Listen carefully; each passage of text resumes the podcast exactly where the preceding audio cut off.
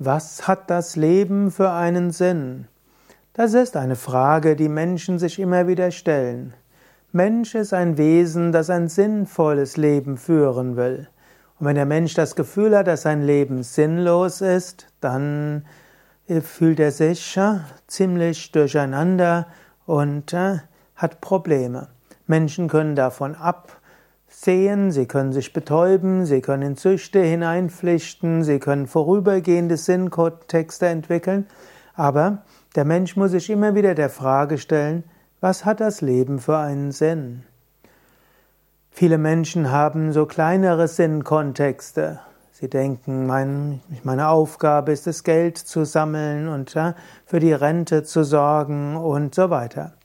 Aber wenn dann irgendwo vielleicht eine Wirtschaftskrise droht und eventuell alle Ersparnisse aufgebraucht werden drohen, dann fragt man sich, was hat das Leben für einen Sinn?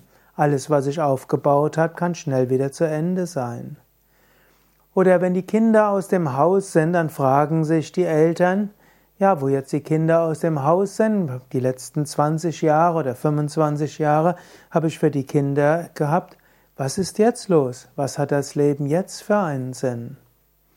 Für manche Menschen ist der Sinn die Partnerschaft. Wenn dann ein Partner aus der Ehe ausbricht oder die Partnerschaft zerbricht, fragt sich auch wieder der andere, was hat das Leben für einen Sinn? Mein Name ist Sukadev und ich bin Gründer und Leiter von Yoga Vidya. Ich bin spiritueller Lehrer. Ich sehe natürlich das Leben spirituell. Wenn man mich fragt, was hat das Leben für einen Sinn, würde ich sagen, das Leben hat zuerst mal einen zweifachen Sinn. Der erste Sinn ist, dass du dich spirituell entwickelst, dass du an Erfahrungen wächst und in Richtung Gottverwirklichung dich entwickelst. Und der zweite Sinn ist, dass du das tust, was in, was für dich vorgesehen ist. Dass du dich also zum Instrument machst, dass das passiert, was durch dich geschehen sollte. Oder wenn ich es noch weiter ausdrücken will, wenn man mich fragt, was hat das Leben für einen Sinn, dann spreche ich vom fünffachen Sinn des Lebens. Der Haupt, der größte Sinn wäre, nach Gotterfahrung zu streben. Und im Yoga sagt man auch, wir werden uns so lange inkarnieren, bis wir den Sinn des Lebens letztlich verwirklicht haben, die Gottverwirklichung erreicht haben. So geht man von Reinkarnation aus. Um diese Gottverwirklichung zu erleben, zu erfahren, gibt es vier Dinge, die wichtig sind. Der erste ist, spirituell zu praktizieren, um auf diese Weise hm, dem Sinn des Lebens gerecht zu werden. Zweitens, bewusst zu lernen und bewusst immer wieder neugierig zu sein, bereit zu sein, über die Komfortzone hinauszugehen und immer wieder Neues zu lernen. Drittens ist bewusst auch Erfahrungen zu machen.